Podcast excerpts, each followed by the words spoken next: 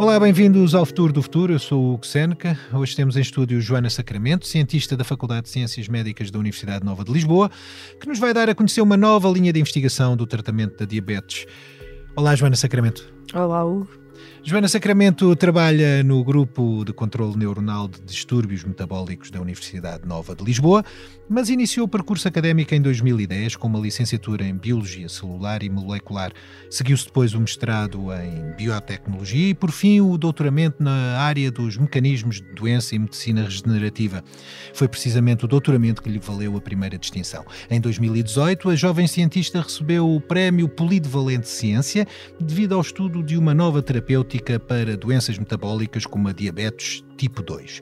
É já com as bolsas da Sociedade Portuguesa de Diabetologia e da Fundação Europeia para o Estudo da Diabetes que em 2019 faz um pós-doutoramento em França. Em 2020 regressa a Portugal para continuar a trabalhar em torno do corpo carotídeo e do tratamento da diabetes tem 35 anos de idade e recebeu recentemente a medalha de honra L'Oréal Portugal para as mulheres na ciência. Importante e difícil escolher a pessoa certa para conduzir um podcast. Contrariamente ao inovador Audi Q8 e-tron, que é tão fácil escolher conduzir. Um automóvel cujo sistema de tração nos prende à experiência de condução. Da mesma forma que este podcast nos prende ao sofá ou até ao banco confortável do seu Audi. E tudo isto enquanto contemplo o design inovador composto por anéis em 2D e uma grelha frontal iluminada e mais um conjunto de coisas que transmitem a ideia de vanguarda da técnica e inovação. Já inovadora, também foi a forma como introduzi todas estas características a uma velocidade quase equivalente à de um Audi. Bom, eu sei que o apanhei aí na curva com todas estas vantagens a meio do episódio, mas já pode ir em direção ao podcast ou até em direção a um concessionário Audi. Audi. O futuro é uma atitude. Joana Sacramento, obrigado por ter aceitado esta entrevista no Futuro do Futuro. Vamos começar por aquilo que as pessoas com diabetes realmente querem saber. Será que é possível tratar eh, a diabetes com um dispositivo eletrónico? Uh, isso era algo que gostaríamos de, de, desenvolver e é algo que estamos a trabalhar para isso. Uh, e esse dispositivo bioeletrónico, o que iria fazer, iria atuar num órgão que é o corpo carotídeo, que muitas vezes as pessoas não desconhecem o que é que é, o que é, que é este corpo carotídeo, que órgão é este. E basicamente é um pequeno órgão que temos no nosso pescoço, nos dois, em cada lado, portanto temos dois corpos carotídeos. Uh, é um órgão bastante pequeno e é dos, órgãos, é dos órgãos mais vascularizados que nós temos no, no nosso corpo. Um, e basicamente, quando ele é conhecido, é conhecido como um sensor de oxigênio que então ainda se contradiz mais aqui com o que nós depois descobrimos na parte de, do papel deste corpo, no, deste órgão no corpo na, na diabetes. Uh, então, basicamente, o que é que este órgão faz assim de forma simples? Uh, em termos de, de sensor de oxigênio, para explicarmos um pouco a função deste órgão. Quando nós subimos a uma montanha, os níveis de oxigênio diminuem, portanto, vamos ter menos oxigênio no nosso sangue e o corpo carotídeo vai detectar um, essa diminuição do, do oxigênio no sangue. Imagino que consegue fazer essa função de, de, de, de detecção de, de oxigênio porque o corpo carotídeo, e nós falámos disso antes desta entrevista, está colocado uh, numa artéria que é uh, a carótida, precisamente. Sim, sim, na, na, na, bifurcação da artéria carótida comum. Então, e como estava a dizer, ele é bastante irrigado, portanto, bastante vascularizado, então consegue detectar essa diminuição do, do oxigênio. E o que vai acontecer? Vai induzir uma resposta e o que é que o nosso corpo vai fazer? Vamos começar a hiperventilar, vamos respirar uh, muito mais depressa para tentar compensar este, este decréscimo do, do oxigênio do sangue. Então, durante muitos anos, esta era a função do corpo carotídeo, era o que se conhecia do corpo carotídeo. E nas últimas décadas começou-se a perceber que o corpo carotídeo era mais do que um sensor de oxigênio, que tem muitos neurotransmissores, muitos receptores. Uh, e o, o, nosso grupo, o grupo da professora Silvia Conde, nós demonstramos que este corpo tinha, que este corpo cartídeo tinha receptores de insulina. De... Que atuam quando a hormona uh, que se chama insulina sim. está presente no sangue, será isso? Sim, sim, sim. Ou seja, quando, quando nós uh, administrávamos insulina, uh, que a atividade deste, vimos que havia um aumento da atividade deste órgão. E o que é que nós também uh, percebemos? Que uh, há um nervo, não é? Que é o nervo que liga o corpo carotídeo ao cérebro, e que quando nós cortamos esse nervo, nós fomos capazes de reverter a diabetes tipo 2. Bom, então bastaria uma cirurgia para tratar todos os doentes de diabetes tipo 2, ou eu estou a ser muito otimista?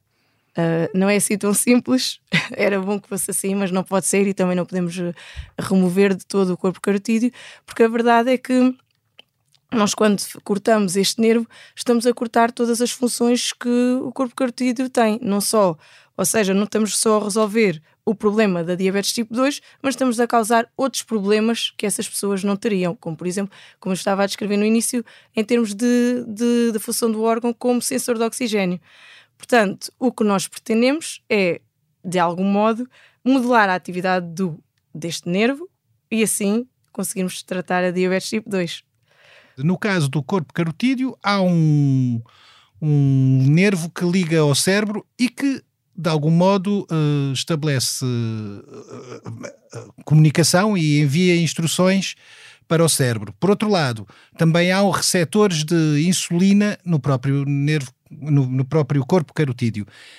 Esse, este, este nervo e estes receptores de algum modo interferem com, a, com a, o processamento da glucose ou do açúcar no sangue e, e, e de algum modo condicionam ou não ou influenciam o aparecimento de doenças como a diabetes?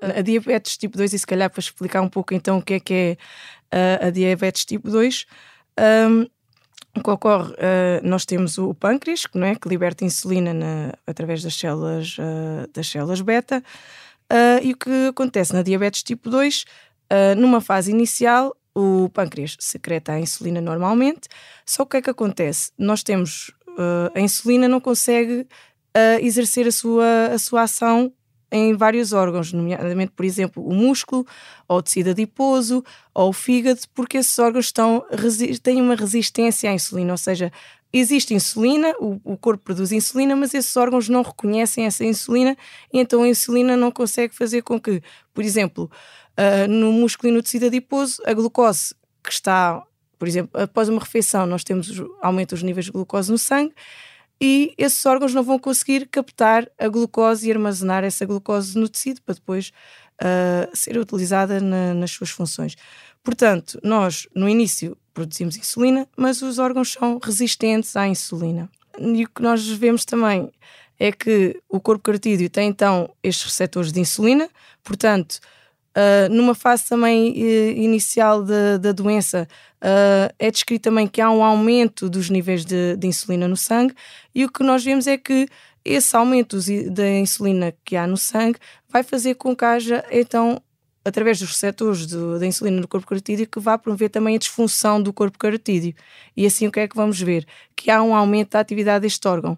E assim está a enviar mais, digamos assim, mais informação para o cérebro, que depois envia a informação para os o pâncreas, neste caso, para, para o pâncreas no, no que toca à, à secreção de, de, de, insulina, será isso ou eu estou a pensar mal? Poderá ser, não sei, é algo que temos que também, ou seja, a, a informação que depois sairá do corpo carotídeo que vai para o cérebro e que depois irá para os outros órgãos, há de ser para vários órgãos. Nós não sabemos que poderá haver efeitos que já vimos uh, no músculo, no tecido adiposo e no fígado. No pâncreas, se calhar, poderá também estar a exercer alguma função. É algo que ainda também estamos a tentar perceber bem quais é que são então aqui os mecanismos da ação e como é que o corpo carotídeo consegue controlar e promover o desenvolvimento da, desta doença. Algumas coisas nós já, já descrevemos.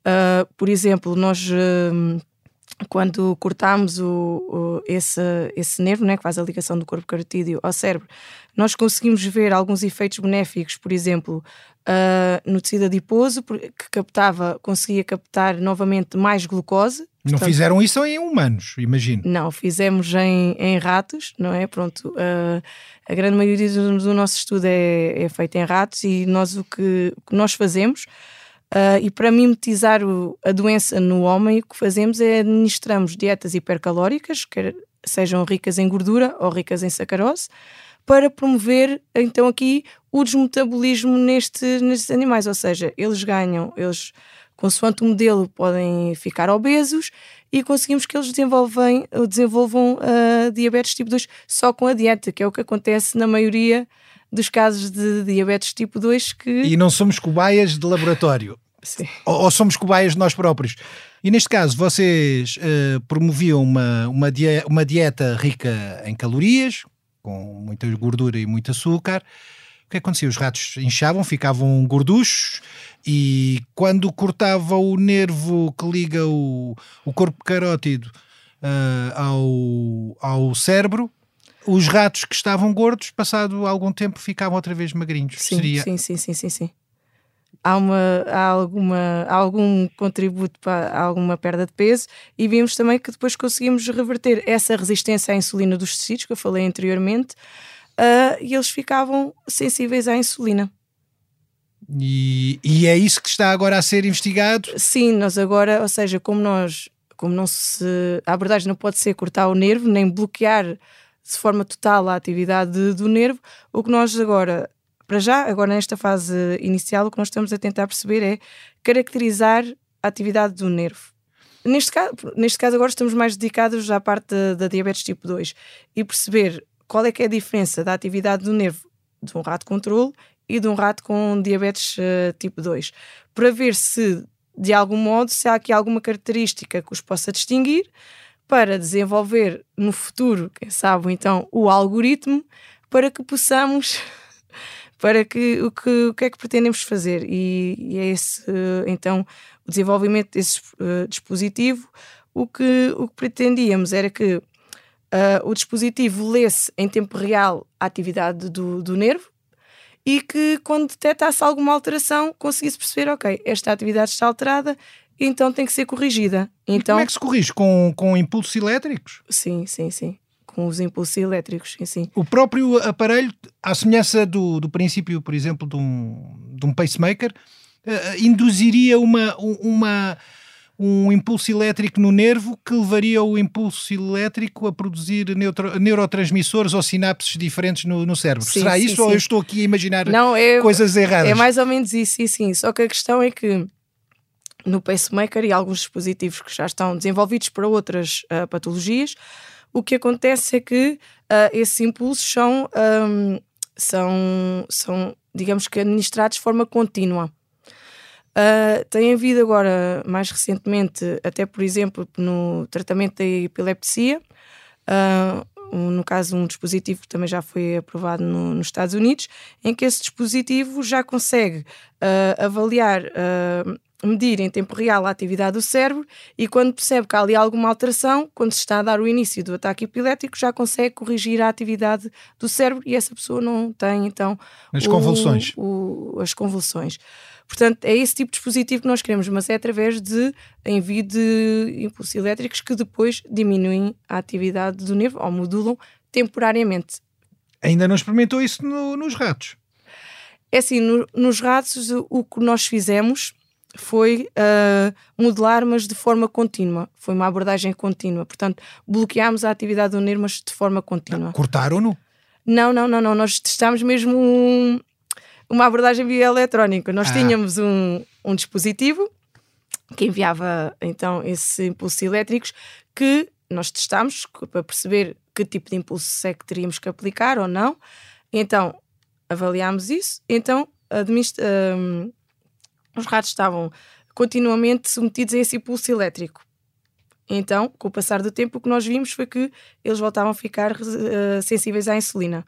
Nós conseguíamos reverter resistência à insulina porque bloqueávamos a sua atividade do nervo. Uh, e depois avaliávamos também, e o que nós vimos é que os animais. E não... sobreviviam os ratos? Sobreviviam. Eles, o estudo foi durante cinco semanas. Durante cinco semanas estiveram com, com essa atividade do nervo bloqueada eles estavam livremente na sua gaiola, não vimos quaisquer efeitos uh, secundários, pelo menos em termos de, de, comportamento ou alterações comportamentais.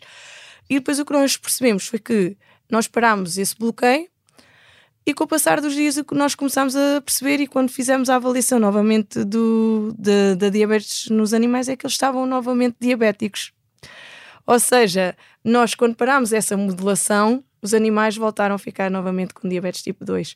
Portanto, a modulação era feita por elétrodos que eram colocados junto ao corpo, no, caro, no nervo no car sim, carotídeo. Sim, sim, sim, sim. Nesse nervo, esse nervo chama-se nervo de seio carotídeo. Ah. Nesse nervo que faz a ligação do corpo carotídeo ao cérebro. Eles estavam implantados no, no nervo de seio carotídeo, sim. Estamos a falar de, de voltagens muito pequenas, imagino. Uh, aqui ainda era um bocadinho. tinha que ser com alguma assim elevadas para conseguir termos o bloqueio necessário na atividade do, do nervo secartídeo, mas estamos a falar de eletro, coisas muito pequenininhas uh, que estavam a ser utilizadas. Sim. Portanto, já tem um primeiro protótipo uh, desenhado, já imagina como poderá ser feito para os humanos? Será isso? O que é que falta fazer até ter uma solução Mais que possa ser usada por humanos? Assim, não tínhamos propriamente um protótipo. O que nós tínhamos era um dispositivo que apenas uh, envia um, os impulsos elétricos para o nosso elétrico para o nervo. Não, e, não é, e era um dispositivo grande, não era o que. Porque o que é que falta agora? Falta-nos toda essa parte de desenvolvimento de, do algoritmo para que possamos então modelar seletivamente a atividade do nervo e depois a criação de um dispositivo, mas tem que ser um dispositivo pequeno, porque a ideia é que a pessoa, esse dispositivo seja implantado da pessoa e a pessoa não tenha que fazer nada, não tenha que andar com uma máquina atrás, ou seja, esse dispositivo fica implantado na pessoa e quando é necessário ele irá uh, corrigir ou não a atividade do nervo. Estamos a, a, também a caracterizar o que é que acontece uh, quando, quando nós administramos ou glucose ou insulina ao nervo para perceber uh, se aumenta, se não aumenta e como é que é essa resposta para tentarmos então aqui encontrar certas características que possam então ser moduladas muito especificamente. Um, e é esse o estudo que temos, que estamos ainda a desenvolver, portanto ainda há muito trabalho aqui a ser desenvolvido e é preciso depois também uma equipa uh, multidisciplinar, porque depois precisamos desta parte de análise uh, do sinal e do desenvolvimento do, do, algoritmo. Não é para não é para o próximo mês, nem para não, não, não, nem não, para não. nem para o próximo ano, se calhar. Não, não. Ainda é algo que leva algum tempo, ainda sim, sim, sim. E depois toda a parte de desenvolvimento do dispositivo, pronto, tudo isso requer ainda algum tempo. Porquê é que a vossa investigação incidiu na, na diabetes uh, tipo 2? Será que esta solução poderia ser aplicada? E eu já sei que não, mas tenho que fazer a pergunta. Será que esta solução poderia ser aplicada de algum modo ou poderia evoluir para, para o tratamento da diabetes tipo 1? É assim, neste caso, neste caso não, porque hum, as doenças são, uh, são um bocadinho diferentes. Uh, na diabetes tipo 1, uh, ah, o que ocorre basicamente é a morte das células que produzem insulina no pâncreas. São, ou seja, há, um, há as uma. células beta? beta? As células beta do pâncreas. Portanto, a dada altura, essas pessoas não conseguem de todo produzir, produzir insulina. Tanto, por, tanto que, neste caso, as pessoas têm que uh, injetar insulina e têm que ir controlando os níveis da glucose, porque não têm insulina para conseguir então manter os níveis da glucose normal no, no, no organismo. São doenças um bocadinho uh, diferentes, porque na diabetes tipo 2, uh, as, no início, uh, as células ainda produzem insulina, só que também o que é que acontece na diabetes tipo 2, e isto já numa fase mais tardia. numa fase mais tardia da doença, e podemos estar a falar de muitos anos, podemos estar a falar aqui de alguns anos, 10 anos ou mais, o que acontece é que uh, as células também vão começar a morrer, as células beta, e também vai, então vai começar a diminuir então também a produção de insulina. Tanto que muitas das vezes uh, pessoas com diabetes tipo 2 há muitos anos chegam a um ponto, que, chegam a um ponto em que têm que também começar a fazer a terapia com, com, com insulina.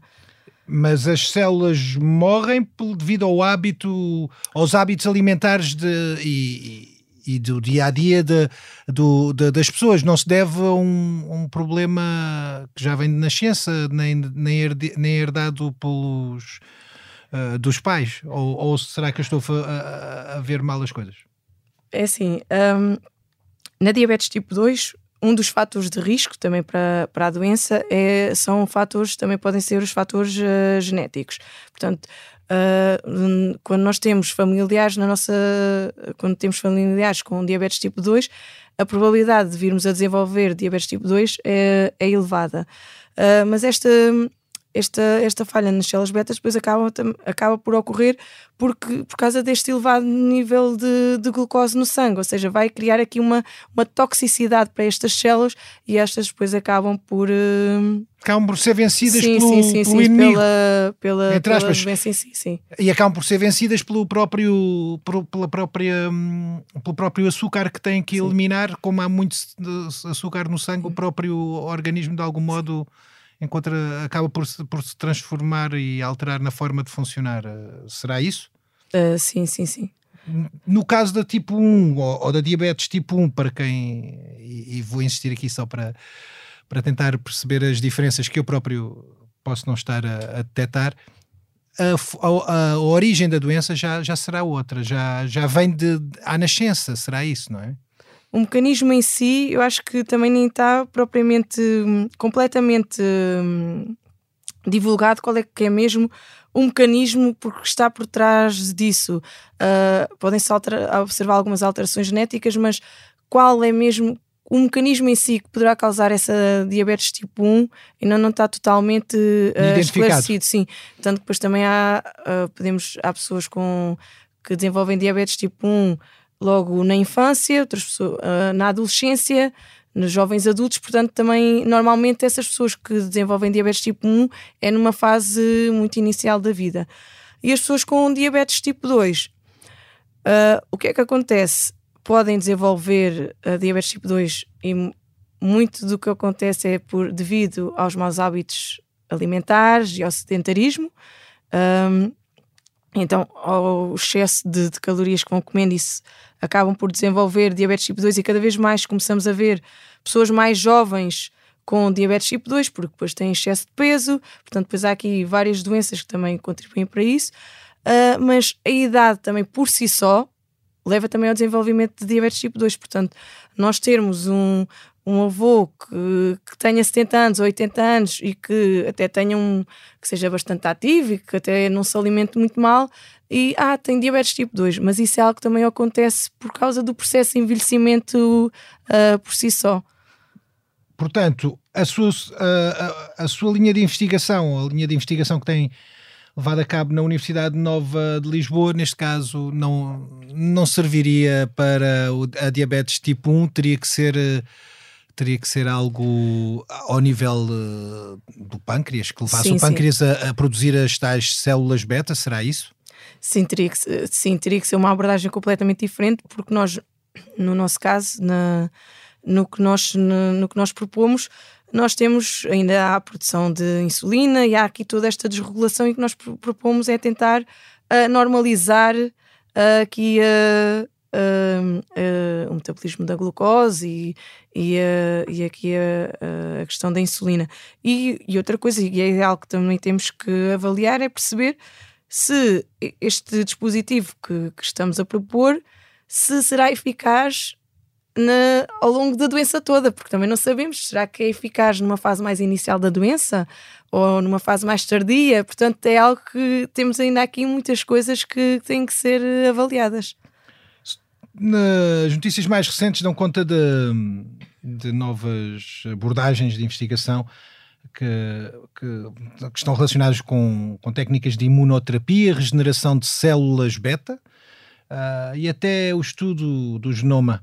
Uh, o que é que pode dizer sobre estas abordagens? Acredita que isto, que estas soluções, em paralelo com aquela que está a estudar e a desenvolver, poderão trazer uh, mais esperança para o tratamento da diabetes? É assim, poderão ser também outras abordagens, não é? Uh, não sei se serão também as mais, as mais simples, não é? Porque se calhar uh, a alteração do genoma também não é uma coisa que seja uh, propriamente simples, apesar de mesmo legalmente está altamente restringida. Exato, exato. E depois eh, e a questão seria, uh, alterando só aquela parte do genoma que interfere na diabetes tipo 2, mas será que isso não poderá causar outros, outros efeitos? Portanto, se calhar eh, teremos que. A pessoa trata, trata a, a diabetes tipo 2, mas fica com, com um braço no, na testa. Estou, estou a exagerar, a caricaturar. Seria uma coisa deste género? Sim, não sabemos. Ou seja, ainda a terapia genética também ainda tem algo, ainda tem muito estudo que tem que ser, tem que ser feito, e depois também há essa questão de, uh, em termos de de legalização e o que é que poderá ser ou não permitido, permitido fazer. Portanto, por isso é que também têm surgido uh, novas abordagens e nós propomos esta abordagem, porque as abordagens que existem hoje em dia para o tratamento da diabetes tipo 2 são abordagens farmacológicas. Uh, e a verdade é que existem e existem variadíssimas, uh, vários fármacos para o tratamento da diabetes tipo 2, mas a questão é que não conseguimos nenhum, até hoje, que consiga tratar uh, realmente a doença. Ou seja, uh, as pessoas são diagnosticadas, começam, é-lhes dito para mudarem os seus hábitos de vida, não é? Que isso é que é o fundamental, porque se calhar em muitas das pessoas, numa fase inicial, se alterassem os seus hábitos de vida, em termos de alimentação e de exercício físico, se calhar conseguiam reverter ou pelo menos conter, conter mais a, a, doença, não é? Sem terem que começar logo com, com começando logo com, com medicamentos. E a verdade é que nós vemos que uh, as pessoas começam, uh, tomam aquele fármaco, uh, que vai ser eficaz durante um, alguns anos, mas depois começam outra vez a ter dificuldades em, em controlar os seus níveis de glucose, de açúcar no sangue. Portanto, há, ok, acontece isso, então vamos uh, experimentar outro, outro fármaco. E então vamos andando de fármaco em fármaco, mas nunca conseguimos realmente tratar e curar, e curar, esta, e curar esta doença. E o Ozempic já tem produzido resultados, até é um, é um verdadeiro furor uh, nas farmácias, uh, em termos de vendas. Como é que viu o aparecimento deste medicamento e o entusiasmo que ele gerou uh, na comunidade, tanto de pacientes de, de, de, diabetes como de, como de pacientes de obesidade? Como é que viu eh, este, este fenómeno? É assim, no, nos últimos anos, esses foi um novos fármacos que, que surgiram, ou seja, esses fármacos são análogos do, do GLP-1, pronto, é uma, uma hormona que, que é libertada pelo, pelo intestino, uh, e o que essa hormona faz é, uh, por exemplo, um, vai fazer com que o pâncreas se produza mais insulina, portanto vamos ter mais insulina para tentar então normalizar ali os, os, os níveis de, de, glucose no sangue, e para além disso, um, essa hormona, o GLP-1, uh, faz com que uh, tenhamos o. Ou seja, atrasa, digamos que atrasa a nossa, a nossa digestão, vamos mais tempo uh, a digerir os nossos alimentos. Uh, e também está descrito que atua no, no nosso cérebro um, para nos e dar-nos a informação que já estamos saciados. Portanto, as pessoas comem o, o normal, não é? Uh, e a verdade é que, para além de se perceber que, que esse fármaco era bastante eficaz no tratamento da diabetes tipo 2, percebeu-se que essas pessoas perdiam bastante, bastante peso. Uh, Ficavam saciadas mais rapidamente. Isso pode ser um dos mecanismos. Uh, alguns dos efeitos secundários passam também por uh, náuseas, vômitos, diarreia, que podem persistir durante algumas semanas após o início do tratamento. Portanto, também não se sabia se essa perda de peso se poderia ser devido a esses efeitos secundários, mas acho que acaba por ser, se calhar, um, um conjunto dessas várias coisas. Ou seja, nós, uh, o nosso estômago leva mais tempo a fazer a digestão, nós temos a sensação de que já estamos saciados. Portanto, são vários, são vários mecanismos que estão aqui a contribuir para, para, para a ação desse, desse fármaco. E no, no último ano fomos assistindo a várias notícias que descreviam que, que esses fármacos que, que tinham Uh, que tinham na sua formulação análogos do GLP-1 estavam esgotados exatamente porque, para além de estarem a ser prescritos para pessoas com diabetes tipo 2 e com obesidade, estavam a ser prescritos também para pessoas com, uh, só com obesidade, por causa da, do seu efeito na, na perda de peso. Então chegámos aqui a. Uh, um, a um ponto em que uh, é eficaz na perda de peso, mas depois já estava a fazer falta para os diabéticos. Deveria haver uh, regras novas na atribuição deste medicamento?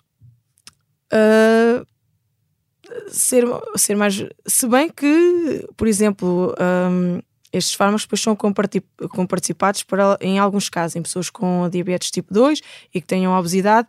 Há uma série de regras que permite que, nesse caso, essas pessoas tenham esses fármacos comparticipados, porque depois também estamos a falar de fármacos que são caros. Pronto, não, não também não estão acessíveis a, a, a todas as pessoas. Mas a questão é que quando essas pessoas, quando as pessoas também param de tomar o, o fármaco, uh, voltam a ganhar peso. A pessoa tem que tem que haver eh, uma alimentação saudável, tem que haver prática de exercício físico, porque isso depois também vai contribuir para não só uh, o controle das doenças, da doença em si, para o ganho de qualidade de vida. Muito bem. Entramos agora num, num primeiro desafio que costumamos colocar aos nossos entrevistados. Desta vez começamos com uma imagem que a Joana Sacramento nos vai descrever de seguida. Que imagem é esta, Joana? Um, esta imagem é de um corpo carotídeo uh, que já, já, remonta a 1926. Um, antes de, anteriormente já se pensava que poderia haver ali um órgão no nosso pescoço, mas foram os estudos realizados em Espanha por, pelo investigador Fernando de Castro uh, na histologia deste órgão. Então, ele descreveu toda a histologia, e é isso que vemos na imagem, uh, de o que é que é o corpo carotídeo, que células é que formam o corpo carotídeo, uh, que era bastante. que tinha bastantes, que tem bastantes vasos. Uh, ele também percebeu quais é que uh, as inervação, a inervação que este órgão tinha, uh, e foi esse estudo detalhado em termos de, de histologia do, do corpo cartídeo que depois contribuíram para o, os avanços que foram feitos no corpo cartídeo e para, para se iniciar os estudos de então o que é que é este órgão, quais é que são as funções deste órgão. E a verdade é que depois em 1938 outro investigador, uh, Newmans, uh, recebeu o Prémio Nobel da, da, uh, da, Fisiologia e da Medicina no estudo do corpo cartídeo e ele próprio diz que todo este este trabalho histológico de Fernando de Castro contribuiu imenso para ele começar então a perceber qual é que era a função do corpo carotídeo, né? porque até aí não sabíamos para que é que, que, é que aquele órgão estava, para que é que existia no, no, nosso organismo, sim. A indústria alguma vez tentou perceber melhor o que é que andava a fazer uh, no laboratório? Já teve, já teve alguma abordagem da área industrial, de empresas, que queiram saber uh, o que é que vocês estão a fazer uh, em termos de desenvolvimento do tal dispositivo? O futuro dispositivo bioeletrónico uh, que poderá vir a ser desenvolvido. Uh, houve ou não contactos uh, recentes? O que é que há ou não essa intenção de se calhar chegar à indústria?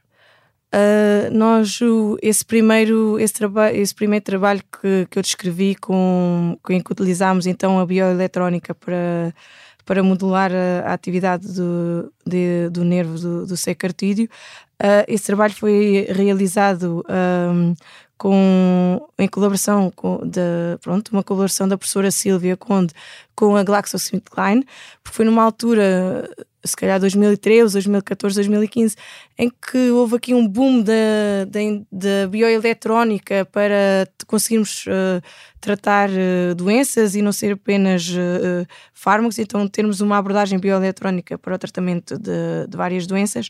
E então tivemos esse trabalho de colaboração com, com a indústria farmacêutica para tentarmos perceber se bioeletronicamente nós conseguíamos tratar uh, a diabetes tipo 2. A tecnologia, esta tec é uma tecnologia que pode ser uh, patenteada, é patenteável ou não é?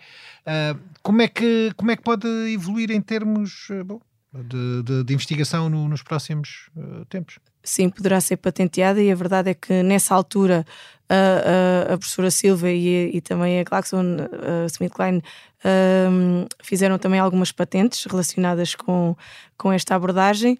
Uh, a pensar que no futuro pronto, que conseguiremos então, uh, quem sabe, desenvolver uh, este dispositivo. Sim. Vamos de seguida para um segundo desafio, que neste caso é sonoro, e que costumamos colocar ao, a todos os entrevistados do, do podcast Futuro do Futuro. Vamos agora então ouvir um som que a Joana Sacramento nos trouxe. Os dados mais recentes do Observatório Nacional da Diabetes mostram que de 2014 a 2021 o número de pessoas com a doença aumentou 20%. A taxa de excesso de peso em crianças e jovens em Portugal também é das mais elevadas na Europa. Que som é este que acabámos de ouvir? De onde é que ele veio? Uh, vem de uma reportagem da SIC, uh, quando da publicação dos resultados do Observatório Nacional uh, da, di da Diabetes, em que e, e revelam-nos então os números de, desta doença em Portugal, em que foi observado que desde 2014 a 2021 houve um aumento em 20% do número de casos de diabetes em Portugal. Uh, ou seja, estamos a, e Portugal é o terceiro país da Europa com mais, uh, com mais uh, pessoas com diabetes na Europa. Assim. e a verdade é que, no total, estima-se que 14% da população portuguesa tenha diabetes. E o que é mais um, preocupante é que cerca de metade dessas pessoas não sabe que tem a doença, porque numa fase inicial um, Uh, a doença tem, podemos chamar, digamos, de pré-diabetes, uh, e nessa fase inicial uh, os níveis de glucose no sangue até estão normais. Só que o que é que acontece? Começa a haver é o elevado, começa a haver Uh, os níveis elevados de insulina no sangue e começa a haver então essa resistência uh, à insulina pelo, por parte dos tecidos. Portanto, e isto pode durar alguns anos. Portanto, a pessoa vai tendo a doença, a doença vai causando os danos no nosso corpo, mas não está propriamente, não se manifesta. Uh, e muitas vezes uh, as pessoas só detectam esta doença mais tarde, ou quando já começam a ter uh, alguns sintomas, ou porque se calhar muitas por exemplo, o formigueiro no, nos dedos dos pés. porque uma das complicações da, da, diabetes tipo 2 são, são é o pé diabético, é o que, tanto que se calhar muitos de nós conhecemos pessoas que tiveram que apontar a um dedo ou a um pé ou às vezes a perna. E isso é uma das complicações da, da, da diabetes tipo 2 porque também depois causa aqui uh, vários problemas uh, vasculares. E então vai começando um, e no, vai começando a haver danos nos nervos. Então as pessoas deixam de, se, de sentir dor Uh, e então não se apercebem, mas começam a ter uh, feridas nos pés, a, cicatriza, a cicatriza, ai, cicatrização. Cicatrização, sim. sim. Uh, é mais lenta e, portanto, isto é uma das, das complicações. Outra das complicações tem a ver também com, com, com a visão. Um, e com e, e, acidentes vasculares cerebrais e, e doenças cardíacas que surgem de forma precoce ou surgem com maior prevalência nos doentes que, que, têm diabetes. Há aqui também, se calhar, uma, um problema de, de prevenção e de, de, rastreio, ou não? Sim, os nossos hábitos de vida de todo uh, não são, na, se calhar na grande maioria, não são todo o mais saudável, porque a questão é que. Uh, na maioria, quando nós vamos fazer as análises, o que nós fazemos é a análise da, da glucose em jejum. Ou seja, e nessa fase inicial, esses valores ainda podem estar, uh, no, digamos que normais. Portanto, essa análise corriqueira que, todas, que nós todos fazemos quando fazemos análise ao sangue não é eficaz para. não é. Uh, eficaz uh, nesse caso para detectar a doença uh, numa, fase, numa fase mais inicial. Portanto, uh, o próprio método de rastreio, se calhar, devia ser revisto. Quando já se tem alguma suspeita que essa pessoa tenha diabetes tipo 2, há um outro teste que, que se faz, que é a prova de tolerância oral à glucose, em que basicamente uh, faz-se a análise do sangue e essas pessoas ingerem uh, numa determinada quantidade de líquido uma determinada quantidade de glucose. Uh, que algumas pessoas já fizeram e que, que às vezes até tem sabor a laranja e vem, que não é muito agradável, não é? Porque é muito doce. Uh, e depois então percebe-se então se uh, e avalia-se ao fim de uma hora e duas horas após a ingestão de, dessa, dessa glucose, como é que estão os níveis da glucose, se estão altos ou se já normalizaram. Portanto, se calhar seria importante um, quando falamos de pessoas uh, já com excesso de peso ou com obesidade e que já tenham ali alguns fatores que possam ser de risco para desenvolver diabetes tipo 2, se calhar fazer então, por exemplo, esta análise. Uh, para então despistar, uh, haver o despiste precoce da diabetes tipo 2. É com muito respeito pelo açúcar que chegamos ao fim desta nossa entrevista com Joana Sacramento. No próximo episódio voltaremos com mais um entrevistado preparado para nos explicar o que aí vem no futuro. Eu sou o Cusen, que a sonoplastia esteve a cargo de Tomás Delfim e João Ribeiro. Pode ouvir-nos nas várias plataformas e também no site do Expresso. Até lá já sabe, o futuro faz todos os dias.